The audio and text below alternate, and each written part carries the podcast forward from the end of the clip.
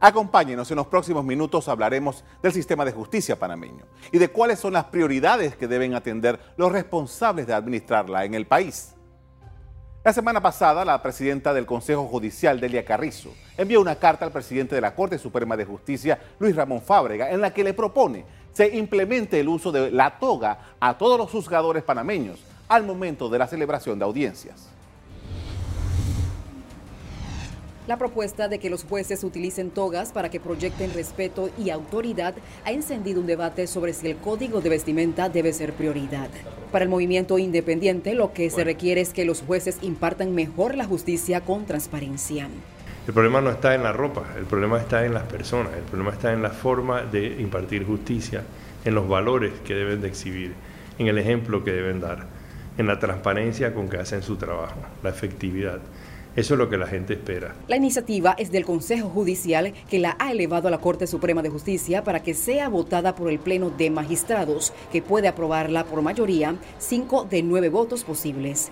Por su parte, el presidente del Colegio Nacional de Abogados se mostró a favor del uso de la toga. La toga no puede ser vista simplemente como algo aislado, forma parte de, un de, componentes varios, entre los cuales las ejecutorias propias de haberse ganado un concurso, por ejemplo, harán que quien se siente lo haga en plenitud. La solicitud del uso de toga para los jueces y magistrados llega cuando el sistema de justicia panameño lleva varios años cuestionado por lo tardío de sus sentencias y por escándalos que incluyen acusaciones de venta de fallos y presiones políticas. Así es, la solicitud del uso de la toga para los jueces y magistrados generó reacciones y reavivó el debate acerca de cuáles son las prioridades del sistema de justicia panameño. ¿Cuáles son las consideraciones en las cuales se sustenta la petición hecha por la presidenta del Consejo Judicial? Las ponemos en contexto. En su carta, la magistrada Delia Carrizo sostiene que muchos países europeos y de nuestro continente americano continúan con esa tradición de la toga, variando el color de la misma, porque se considera que confiere no solamente distinción y dignidad a los juzgadores, sino que quien la lleva proyecta respeto y autoridad, no solo entre las partes, sino también frente al público. El Consejo Judicial considera que los jueces, al administrar justicia, deben mostrar solemnidad, tanto en su conocimiento como en el vestir. Como comenté anteriormente, este hecho ha generado múltiples reacciones. El magistrado Abel Zamorano, quien salió de la Corte Suprema hace un mes, comentó que no hay condiciones para el uso de esta vestimenta. Tú no puedes exigirle a una persona del abogado que vaya bien eh, vestido con un código de vestimenta adecuado a una audiencia y al juez que esté utilizando una toga si el salón de la audiencia no tiene aire acondicionado.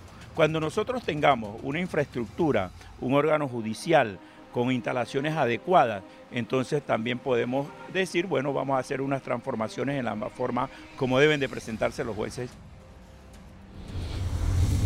En tiempos recientes, grupos de ciudadanos, mediante protestas públicas y otras formas de expresión, han exteriorizado sus críticas y reclamos por la Administración de Justicia en el país.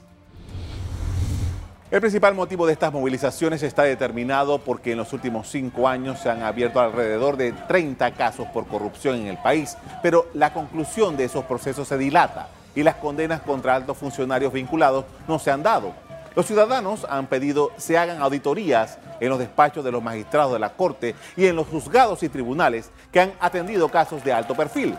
También han pedido que se ejecute la carrera judicial y la evaluación del desempeño de los administradores de justicia, entre otros temas.